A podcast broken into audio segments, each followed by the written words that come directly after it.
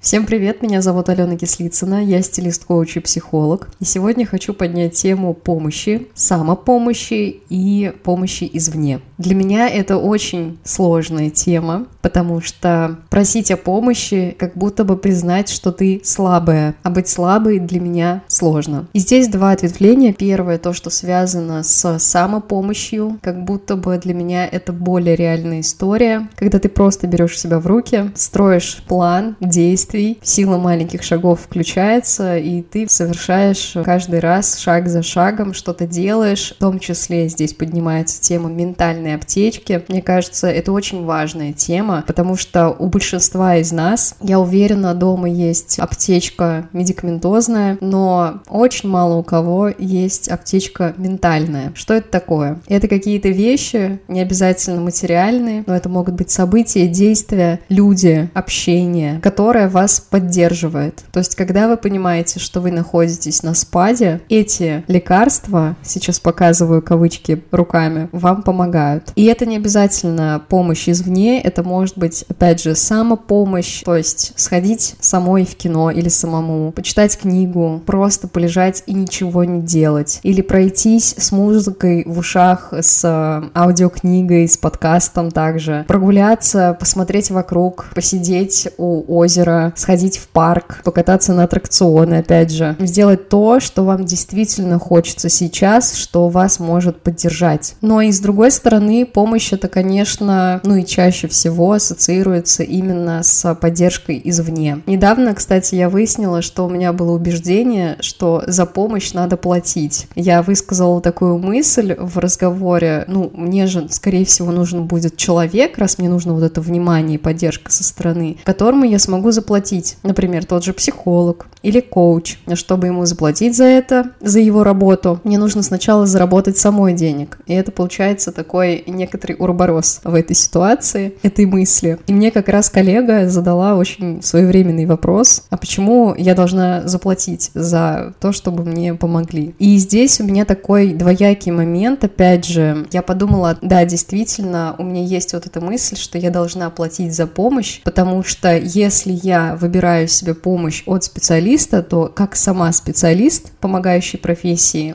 мне хочется, чтобы приходили люди со знанием дела, ну, в том плане, что они понимают, осознают, что им нужна помощь, они знают мой прайс, и они готовы заплатить вот столько-то денег за такую-то услугу. И то же самое, соответственно, хочу сделать и я, прийти к знающему человеку, знать его прайс, все, все карты сошлись, и вот я пошла к этому человеку за помощью. А второе направление мыслей – это Чаще всего помощь мы принимаем и ожидаем в каком-то смысле от близких людей. Это могут быть родные, друзья, там, близкие, знакомые и так далее. Здесь это такая история, вот взять, если пример, если я пойду к психологу, и если я пойду к подруге, одну и ту же ситуацию, например, у меня есть какая-то история, у меня есть какой-то момент, которым я хочу поделиться. И вот если я иду к психологу, то я плачу денег за эту сессию, и я в внимании нахожусь у этого человека, то есть я выговариваю свои запросы, свои проблемы, свои истории и так далее, и так далее, и мы работаем над этим. Но в случае с подругой здесь работает не так. Мы просто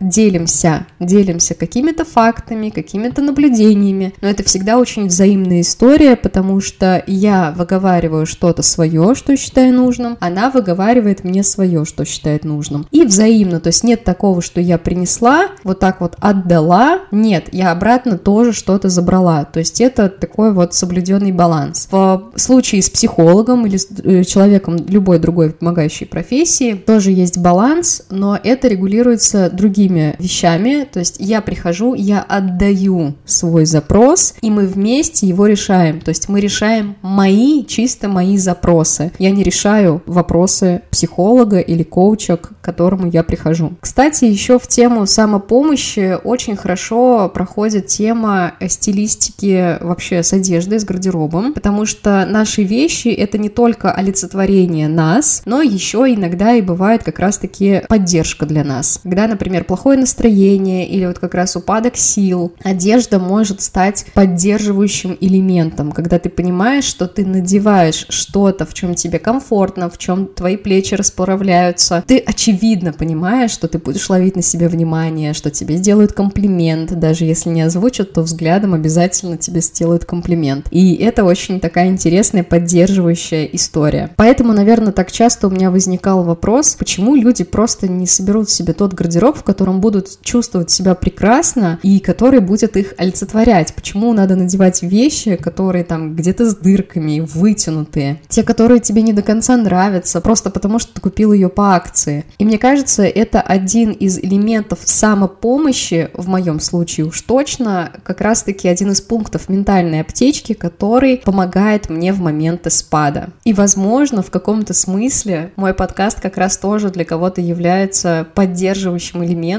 Тема с помощью, самопомощью, вообще оказание помощи другому человеку очень-очень актуальная во все времена. Поэтому давайте помогать друг другу и помнить о том, как мы можем помочь сами себе. Всех обняла, услышимся.